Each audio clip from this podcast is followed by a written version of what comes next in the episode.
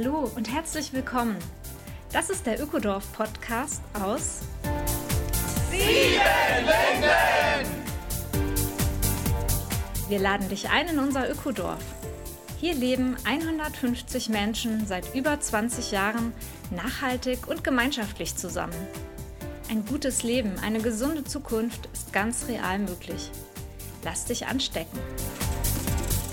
Mein Name ist Simone Britsch und ich wohne hier.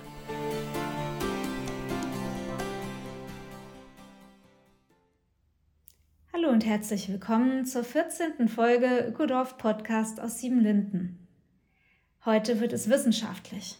Es geht um den CO2-Fußabdruck, der ganz exakt berechnet wurde für das Ökodorf Siebenlinden durch eine Studie der Uni Turin.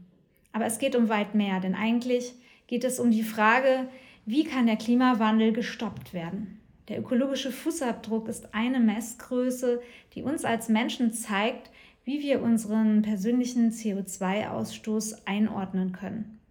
Christoph Strünke als Umweltwissenschaftler ist da sehr ambitioniert. Er lebt schon lange im Ökodorf. Er legt auch übrigens seinen persönlichen Fußabdruck offen dar, den er errechnet hat.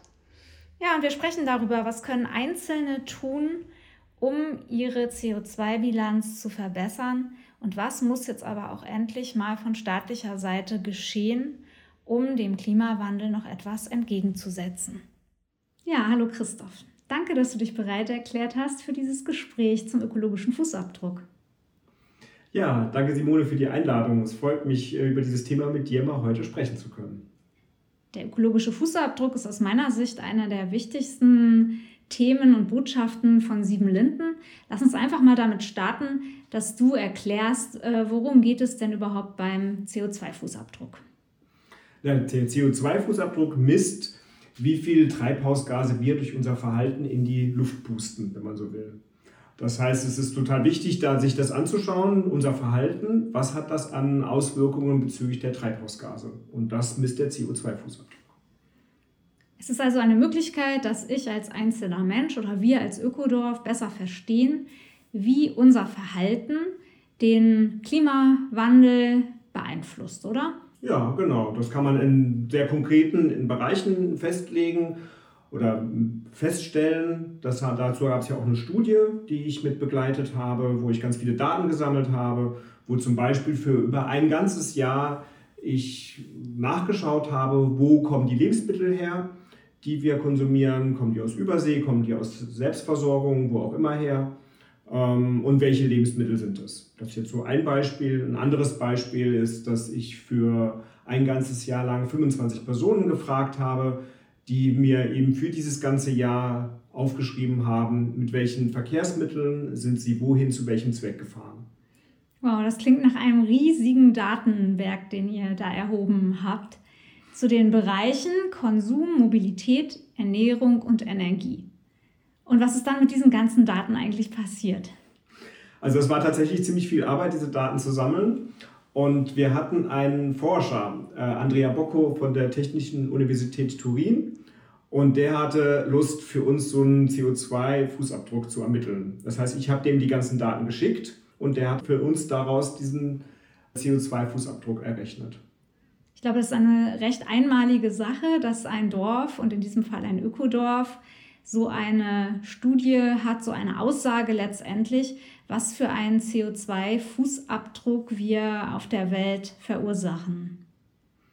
Genau, das ist schon, das war tatsächlich auch ziemlich viel Arbeit und äh, ich glaube, es hat uns nochmal stärker gezeigt, wo stehen wir wirklich. Also so, es gibt einmal den, den Bundesdurchschnitt, der liegt bei ca. 9 Tonnen CO2 und wo stehen wir eigentlich als Siebenlinden? Und es hat mich schon auch ein Stück überrascht, dass wir wirklich bei der Hälfte vom Fußabdruck, beziehungsweise eigentlich bei einem Viertel vom Fußabdruck liegen.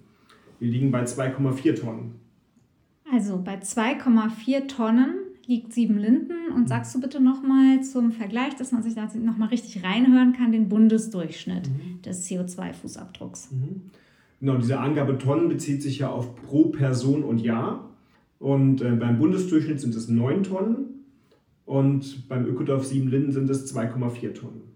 2,4 Tonnen CO2 verursacht also jeder einzelne Siebenlindner im Durchschnitt mhm. pro Jahr und pustet das eben in die Atmosphäre durch Autofahren, durch Heizen, selbst Holz äh, bläst natürlich CO2 in die Luft und so weiter.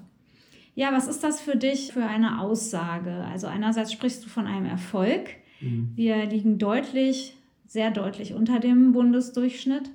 Und andererseits ist es ja doch noch ein ganz schönes Emissionsvolumen, was da zusammenkommt. Ja, also zum einen war das ja tatsächlich ein Erfolg, das erstmal ermittelt zu haben, dass unser Fußabdruck so viel geringer ist.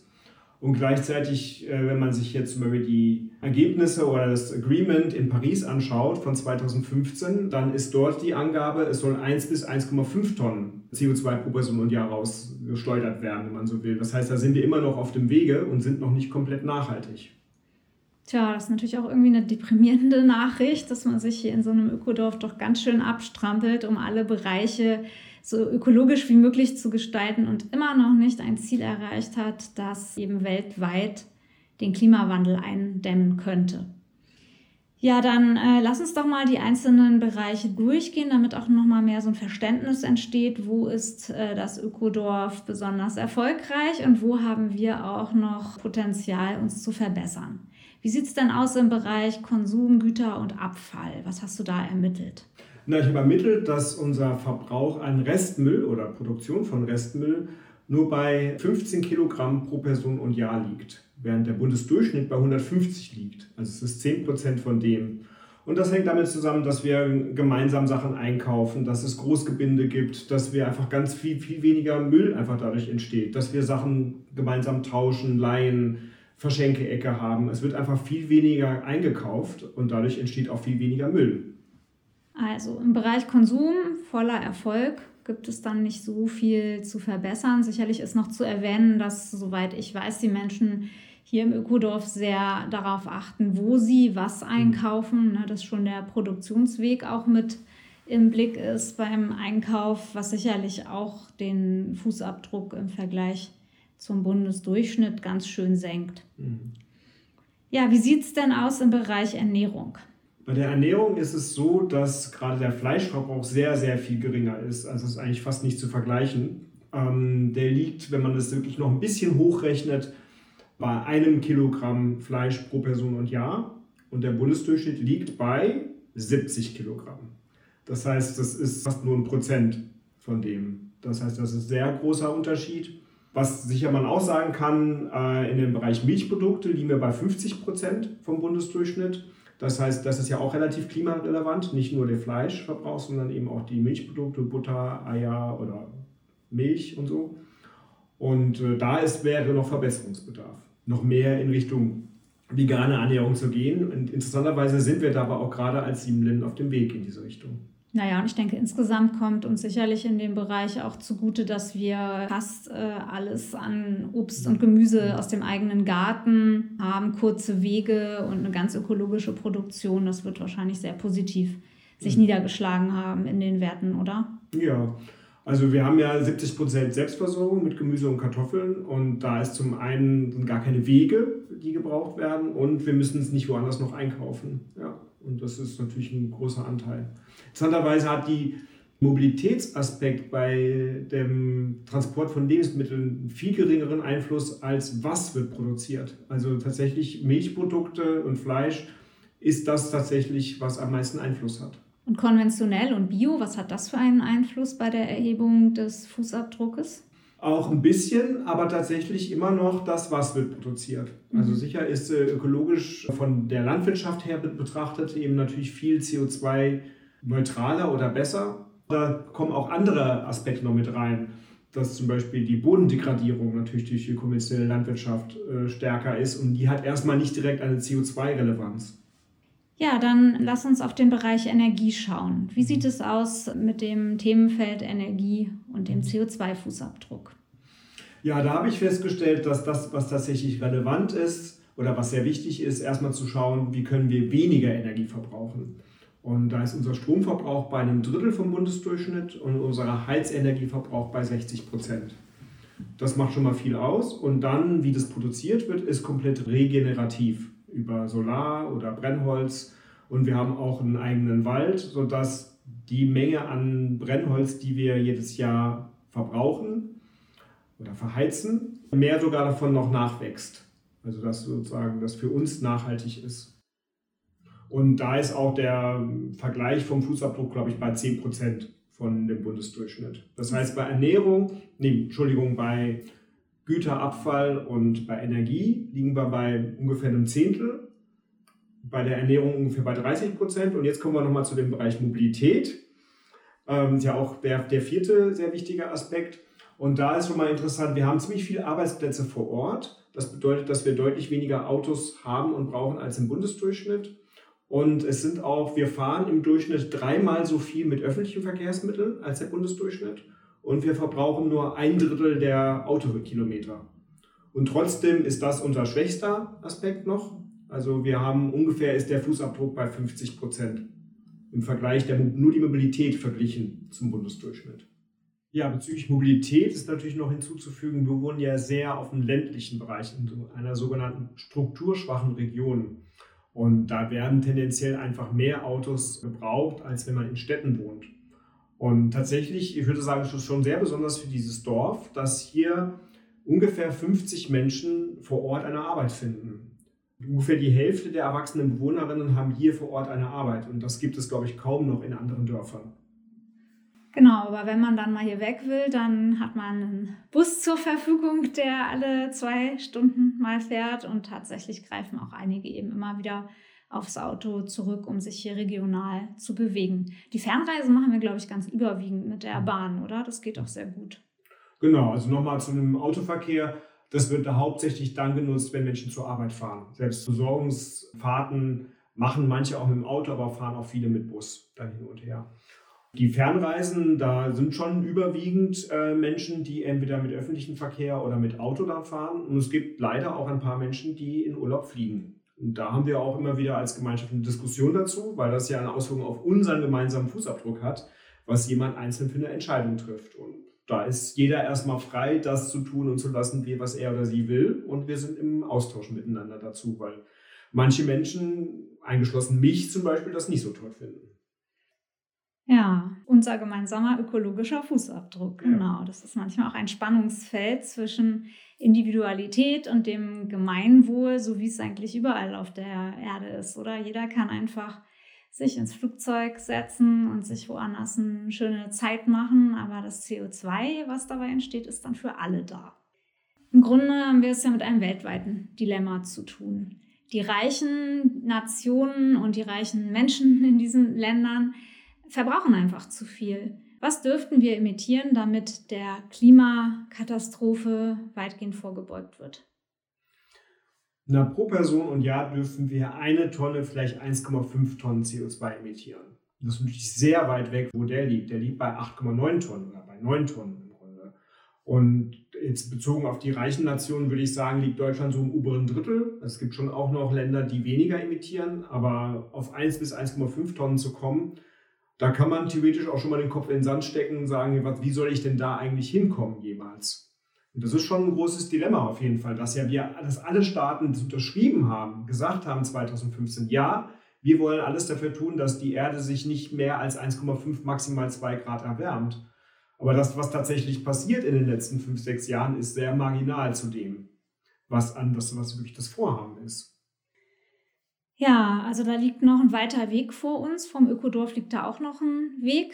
Wie ist denn dein persönlicher Fußabdruck, Christoph? Du hast es bestimmt mal in irgendwelchen Rechnern, die man im mhm. Internet finden kann. Mhm. Da werde ich auch die Adressen, damit alle das mal gerne für sich durchlaufen können, mal posten unter dem Podcast. Ja, wie ist dein eigener Fußabdruck? Der liegt ziemlich genau bei dem, was auch der 7-Leben-Durchschnitt ist, bei 2,5 Tonnen, also sozusagen 0,1 Tonnen mehr. Und es ist auch, äh, wenn ich mir das anschaue, mit dem Thema Heizen, Mobilität, Ernährung ziemlich genau dem, was der Durchschnitt vom Ökodorf Siebenlinden ist. Also, das, ähm, also du bist so ein ganz Durchschnitts Siebenlindner. Durchschnitts Siebenlindner. ähm, tatsächlich, was mich schon auch überrascht hat, weil ich ja zum Beispiel gar nicht fliege. Also es ist ganz klar, dass ich das nicht tue. Aber klar, ich lebe jetzt nicht komplett vegan. Und ich glaube tatsächlich, das ist auch das Interessante, finde ich, dass ganz viel von dem, wie ich lebe, mit dem, wie das Ökodorf Siebenlinden das gestaltet hat, lebt. Also dadurch, dass es eine Verschenke-Ecke gibt, dadurch, dass wir gemeinsam unsere Energieversorgung organisieren, habe ich da persönlich gar nicht so einen großen Einfluss drauf. Äh, und es hat aber auch einen Vorteil, dass wenn eine Gemeinschaft das festlegt, dass alle davon profitieren.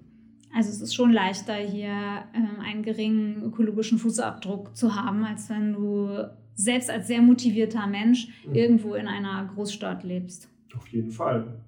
Ja. Schon die allein die Eigenproduktion an Gemüse. Wo würde man die in der Großstadt so hinbekommen? Ja, dann ist natürlich die Frage, wo kann jede und jeder in dem eigenen Bereich am effizientesten schauen? Wo kann ich CO2 einsparen? Niemand möchte den ganzen Tag von morgens bis abends darüber nachdenken, dass jeder Atemzug quasi CO2 ausstößt, mhm. sondern wir brauchen, denke ich, die Hebelpunkte im persönlichen Leben, mhm. wo wir viel bewirken können. Mhm. Und da würde ich dich bitten, nochmal durchzugehen, was sind die effizientesten Möglichkeiten für jede und jeden und uns dazu motivieren. Ja, das eine ist, weniger tierische Produkte zu konsumieren. Es gibt immer mehr vegane Alternativen, die auch echt sehr lecker sind. Und das einfach mal auszuprobieren, mal zu gucken, wie kann ich mal anders essen und einfach mal ausprobieren. Ähm, dann regionale Lebensmittel kaufen, zu schauen, wo gibt es einen Markt, äh, wo kann ich, äh, wenn ich in einem Supermarkt einkaufe, schaue, wo kommen die Sachen her, also sich damit einfach zu beschäftigen. Dann, äh, wenn ich Urlaub machen möchte, zu gucken, wo kann es vielleicht in Deutschland auch sein. Gibt es viele super schöne Ecken in Deutschland, die man noch gar nicht so kennt. Und gibt es so einen Automatismus möglichst weit weg, aber vielleicht ist es auch regional einfach sehr schön. Das Entscheidendste wäre im Grunde, das Fliegen zu vermeiden, oder? Alles andere ist deutlich Längen besser als mit dem Flugzeug. Genau. Also die, das Fliegen zu vermeiden.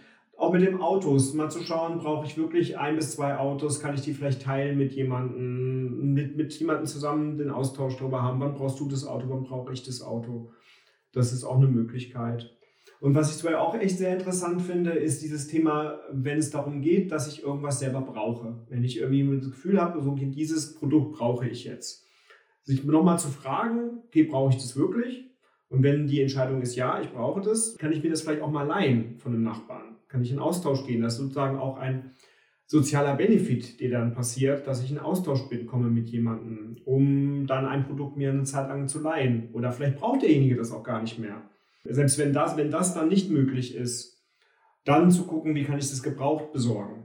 Also es ist so ein Automatismus oft, ich brauche was, dann gehe ich in den Laden und kaufe das. Und da mal so einen Schnitt dazwischen zu setzen, dass es noch viele andere Optionen gibt, bis ich zu dem Produkt komme, das kann einfach auch sehr schön sein. Gut, hast du noch was für den Energiebereich, wo so ein ganz wirkungsvoller Punkt ist für jeden und jede von uns? Also jeder kann auf Ökostrom umstellen. Das ist ganz einfach. Das ist in der Regel auch nicht teurer als der normale Strom. Das ist ganz schnell gemacht. Ansonsten, was natürlich eine große Auswirkung hat, wie dass der Wohnraum gut gedämmt ist. Wenn man selber Besitzer eines Hauses ist oder einer Wohnung ist, dann ist es leichter, das umzusetzen, als wenn man Mieter oder Mieterin ist. Da muss man einfach schauen, äh, was da möglich ist.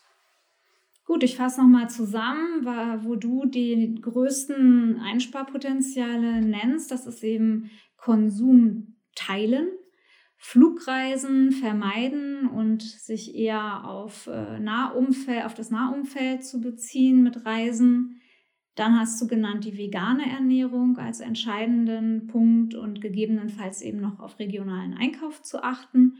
Beim Wohnraum hattest du schließlich den Wechsel zu einem Ökostromanbieter genannt und falls die Möglichkeit besteht, das Haus eben gut zu dämmen, dann da unbedingt für Sorge zu tragen. Ja, ich denke, das ist wichtig, so die signifikanten Punkte rauszuarbeiten und da kann jede und jeder Einzelne viel bewirken. Und nun haben wir ja aber noch den allgemeinen und öffentlichen Bereich, wo wir gar keinen Einfluss drauf haben. Also wenn ich so bedenke, die ganzen Straßen, die gebaut sind, die hatte ich jetzt eigentlich nicht in Auftrag gegeben. Und die Art, wie Energie produziert wird, ähm, da sind immer noch Kohlekraftwerke am Netz. Und die Ausstattung der Schulen und die Art der Gebäu öffentlichen Gebäude und so weiter. Mir fällt da eine ganze Reihe von Punkten ein, wo ich ja nichts machen kann im Grunde. Genau, das ist echt auch ein Problem. Und ähm, da kann sozusagen der, die politische Aktivismus kann da helfen, dass man sich einfach für einsetzt in Petitionen, so dass eben bestimmte Sachen nicht mehr gemacht werden. Es gibt da im Grunde auch in allen Bereichen die Möglichkeiten, wo die Politik umsteuern könnte. Und ganz interessant fand ich, dass ich äh, vor kurzem in einem Zeitungsartikel gelesen habe, dass dort gesagt wurde, dass der Bundesverkehrswegeplan, der aktuelle, laut einem Rechtsgutachten verfassungswidrig ist, weil er den Klimaschutz nicht beachtet. Das finde ich eine erstmal sehr interessante Aussage. Mal gucken, wie die Politik jetzt darauf reagieren wird. Und macht deutlich, dass seit vielen, vielen Jahren immer wieder davon gesagt wird, ja, der öffentliche Verkehr ist wichtig und soll ausgebaut werden. Tatsächlich werden immer mehr Straßen gebaut oder die Autobahnen verbreitert. Und es werden viele Strecken stillgelegt, also viele Bahnstrecken stillgelegt. Also da könnte einfach die Politik viel stärker noch umsteuern. Ja, nenn doch mal bitte zusammenfassend die aus deiner Sicht wichtigsten politischen Weichenstellungen, die jetzt passieren müssten, mhm. Um uns allen eine geringere Grundlast im CO2-Fußabdruck zu bringen. Mhm. Also es könnte eine Werbekampagne mal gestartet werden. Einmal die Woche Fleisch reicht aus. Einfach mal so eine Werbekampagne. So wie gegen, gegen das Rauchen eine Werbekampagne gibt es doch ganz einfach. Wäre möglich, sowas mal zu machen. Dann sollte das Kerosin besteuert werden. Ist ja ein Unding, dass alles an Sprit wird besteuert, nur das Flugbenzin nicht. Also Kerosin besteuern. Dann die landwirtschaftliche Förderpolitik sollte sich viel konsequenter an ökologischer und an regionaler Lebensmittelerzeugung orientieren. Es wird immer noch nach Fläche werden die Subventionen vergeben. Das sollte nach Ökologie und nach Regionalität vergeben werden. Dann sollte es eine unbürokratische Förderung geben, damit Privatpersonen ihre Altbauten ökologisch nachdämmen können. Das ist einfach, die Förderpolitik ist da sehr kompliziert an vielen Stellen. Und es sollten vor allem die vorangehen und die öffentlichen Gebäude, Schulen, Krankenhäuser einfach ökologisch nachdämmen. Sodass dann auch die, die Privatpersonen sehen, okay, die Politik tut auch was für ihre öffentlichen Gebäude. Also das sind einfach Sachen, wo viel mehr, wo viel möglich wäre. Was ich jetzt noch ein bisschen vermisst habe, ist die Energiewende, die doch eigentlich auch dringend ansteht, oder? Wenn ich so den Punkt Solarförderung mhm. und so weiter betrachte, dann sind nicht alle großen politischen Entscheidungen in den letzten Jahren hilfreich gewesen für den mhm. Klimaschutz. Ja, also da könnte auch viel mehr gemacht werden. Das ist eben mehr Menschen mit Solarenergie Strom produzieren können und auch vor allem die Windenergie noch weiter ausgebaut wird. Da ist einfach in den letzten Jahren durch diese Angst oder gefühlte Angst von vielen Bürgerinnen, äh, ah, da sind die Windkraftanlagen zu nah in meinem Zuhause, da ist die Politik einfach ein Stück sehr stark zurückgegangen. Wenn wir wirklich auch gerade mit einer steigenden E-Mobilität äh, noch mehr Strom, mehr Mone produzieren wollen müssen, brauchen wir einfach mehr Ökostrom. Und da könnte die Politik viel mehr auch tun, dass das äh, Menschen auch machen. Ja, da geht es uns ja hier in Siebenlinden so wie allen äh, Menschen in diesem Land. Man schaut auf die Regierungen und hofft, dass da etwas passiert. Mir selber geht es so, dass es mir schon immer wieder gut tut, auch hier in diesem ganz kleinen, überschaubaren Kontext zu leben, wo man halt äh, was bewirken kann. Also das tut irgendwie gut, sich miteinander hier auszutauschen und hier unter uns die Weichen so zu stellen, dass wir auch sehen, ja, aus unseren Entscheidungen, da erwächst auch etwas. Und ich finde, das hat die Fußabdruckstudie schon auch gut bewiesen und nochmal untermauert. Ja, das sehe ich auch so. Und was tatsächlich glaube, was ein sehr wichtiger Aspekt ist, ist die sogenannte ökologische Kommunikation. Also miteinander im Austausch sein. Ja, es ist ja eine Privatsache, ob ich Fleisch esse oder in Urlaub fliege. Sicher ist es im Ökodorf auch eine Privatsache, aber nicht nur. Hier gehen wir miteinander in Austausch. Und hier gibt es auch Organisationen, die sich darum kümmern, dass eben zum Beispiel die äh, Produkte möglichst aus Europa kommen und nicht aus Übersee. Das heißt also, es gibt, es gibt ein Gespräch miteinander und das sollte viel mehr gefördert werden. Dass Menschen miteinander ins Gespräch gehen, wie machst du das, wie mache ich das und was können wir voneinander lernen, um vielleicht auch mal gemeinsam diesen Weg zu gehen, unseren CO2-Fußabdruck zu verringern. Ja, und auch im Miteinander merken wir immer wieder, dass man gar nicht so viel braucht. Also das zeigen ja auch sämtliche Glücksstudien weltweit rauf und runter, dass das Glückslevel von Menschen letztendlich nicht am materiellen Verbrauch hängt. Und also Materi Materie heißt halt einfach immer auch CO2-Ausstoß.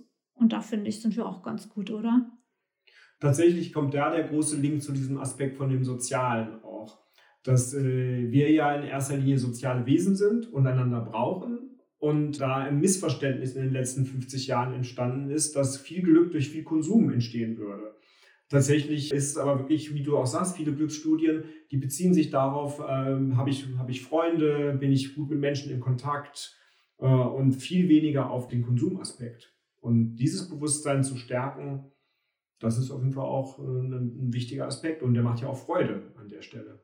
Ja, ich sehe auch da, dass äh, unser Ökodorf einfach als Beispiel mhm. ein gutes Leben muss nicht ganz viel Verzicht und ganz viele Einschränkungen bedeuten. Und ich wette, dass du mit deinem kleinen Fußabdruck dich auch nicht besonders armselig oder äh, zu kurz gekommen siehst. Zumindest wirkst du mir nicht so. Mhm. Ja, gar nicht. Und tatsächlich hat es für mich was von Lebensqualität. Äh, zu wissen, die äh, Lebensmittel sind hier vor Ort produziert worden. Oder als wir unser Haus gebaut haben, ist ungefähr 70, 80 Prozent des Holzes aus dem eigenen Wald gekommen. Dann sind wir in den Wald gegangen, haben dann die Säge, mit der Säge dort gearbeitet. Und ich weiß, dass einfach größtenteils dieses Haus mit Holz aus eigenem Wald ist. Das ist für mich Lebensqualität, das ist für mich auch ein Luxus und hat für mich überhaupt nichts von Verzicht. Ja, so können wir dann vielleicht auch ein bisschen die Sorge nehmen, dass der Einschnitt zu schmerzhaft werden wird, denn wir alle, und da schließen wir uns als Ökodorfbewohner ja mit ein, werden Einschnitte in, unsere, ja, in unserem Materialismus in Kauf nehmen müssen, wenn wir das wirklich ernst meinen, dass wir das Klima der Erde für zukünftige Generationen erhalten wollen. Genau, das wird nochmal eine richtig große Aufgabe sein. Und da sind wir auf dem Weg und da sind viele Menschen ja auch auf dem Weg. Es wird, das Bewusstsein steigt ja, mindestens durch auch die vielen Katastrophen, Umweltkatastrophen, die jetzt nun auch in Deutschland passieren. Das, das Bewusstsein äh, wird stärker und jetzt äh, darf das Handeln noch nachziehen. Ja, ich habe auch den Eindruck, dass es ein sehr aktuelles und sehr drängendes Thema ist. Und letztendlich ist ja auch dieser CO2-Fußabdruck einfach eine Messgröße. Ich finde, man sollte sich an dem jetzt auch nicht aufhängen. Es ist ja einfach ein Modell, wo wir uns mal hinsetzen können. Und da würde ich auch jeden und jede jetzt zu Hause ermutigen, wer das noch nicht gemacht hat. Das ist wirklich ein interessantes Exempel mal, ja, zu schauen, was verbrauche ich dann eigentlich wirklich. Und es gibt uns so eine Orientierung. Genau, das ist, äh, da gibt es sehr viele Rechner, mit denen man das mal selber für sich nachrechnen kann. Ja. Und wir machen das ja hier im Ökodorf oder besonders du auch, Christoph, mit Schulklassen. Was sind da deine Erfahrungen? Meine Erfahrung ist erstmal, dass es, also so in, in Klassenstufen so von sechs bis neun, mit denen ich da gearbeitet habe, die erstmal ziemlich nüchtern sagen, ja, ich verbrauche drei Erden. So, das kommt bei denen raus, das ist auch, was der Bundesdurchschnitt ist. Und da erstmal gar nicht so ein Erschrecken ist. Und ich glaube, da ist irgendwie so eine Gewöhnung schon dran und das ist halt erstmal nur eine Zahl so. Und interessant wird es an der Stelle, wenn ich dann frage, ja, was könntet ihr denn tun? Also diese Frage im Bereich Mobilität oder Ernährung und da kommen dann schon immer wieder interessante Sachen. So, ja, ich könnte mehr mit dem Fahrrad fahren oder ja, ich könnte auch mal weniger Fleisch essen. So, also diese Einsicht kommt dann schon. Und erstmal ist es schon so ein, ja gut, ich brauche halt drei Erden. Und das, ähm, das finde ich schon auch manchmal ein bisschen erschreckend, dass die nicht erschrecken dabei. Aber ich gehe damit und gucke dann positiv, was können wir machen oder was können Sie dann machen. Und ich denke schon auch, so Bildungsarbeit ist ja nun echt ein, ein weiter Weg. Da trauen Sie sich vielleicht auch nicht in dem Moment schon zu sagen, oh, das ist ja schrecklich. Sondern das ist wie, steht da, Tropfen hüllt den Stein, mal von hören, noch mal im Unterricht davon hören und irgendwann wird sich was ändern. Ja, Christoph, du gibst die Hoffnung nicht auf und das ist auch gut so. Mich selber bringt der ökologische Fußabdruck, der CO2-Fußabdruck immer sehr auch auf diese Perspektive, okay, ich bin eine Person von sieben Milliarden mhm. und all diese, all diese vielen Menschen haben das Recht, äh, teilzuhaben an den Gütern dieser Erde. Und auch alle, die nach diesen sieben Milliarden Menschen kommen und hier äh, Lebensgrundlage vorfinden sollen, haben genau dasselbe Recht. Und das ist, finde ich, ein ziemlich großer Gedanke und auch ja, setzt so die eigenen kleinen Einschränkungen, die vielleicht empfunden werden, in ein anderes Licht. Ich sage das auch, ich habe ja viel mit jüngeren Menschen zu tun, dann auch zu sagen, ja, ihr seid die Zukunft und eure Kinder und Kindeskinder sind die Zukunft und ihr werdet noch viel stärker von dem ja, belastet sein oder damit zu tun haben, was jetzt gerade passiert. Und das könnte im Grunde auch nochmal eine stärkere Energie geben, sich auch wirklich einzusetzen. Ja, ich denke, wenn wir Älteren da gut voranschreiten. Dann haben auch die Fridays for Future bewegten und andere junge Initiativen, die es ja wirklich hoffnungsvoll und viel gibt, auch mehr Rückenwind. Und das hoffe ich auch, dass das Ökodorf diese Bewegung stärkt, weil wir ja einfach wirklich schon richtig lange hier auf dem Weg zu einem nachhaltigen Fußabdruck sind. Und wir leben nicht auf kleinem Fuße, wir leben auf großem Fuße und haben irgendwie eine gute Zeit hier. Ja, und da bin ich sehr dankbar, Christoph, dass du auch immer wieder diese Forschungsebene und diesen ja, nüchternen Blick mit hast und uns hilfst, uns selber einzuschätzen. Ja, danke. Es war auch, fand ich, sehr inspirierend, das Gespräch. Vielen Dank, Simone. Ja, danke und ähm, schaut in die Posts und in die Links, die wir veröffentlichen, sodass ihr gerne auch nachvollziehen könnt, worüber wir reden. Ich verlinke auch noch zur Fußabdruckstudie, die auf unserer Website dargestellt ist sodass man ganz in Ruhe alles nochmal nachvollziehen und nachlesen kann. Ich denke, besonders im Beginn des Gesprächs waren auch viele Zahlen. Das fällt mir persönlich immer ein bisschen schwer, aber die kann man alle noch in ganz in Ruhe jetzt nachschauen. Dann auf bald.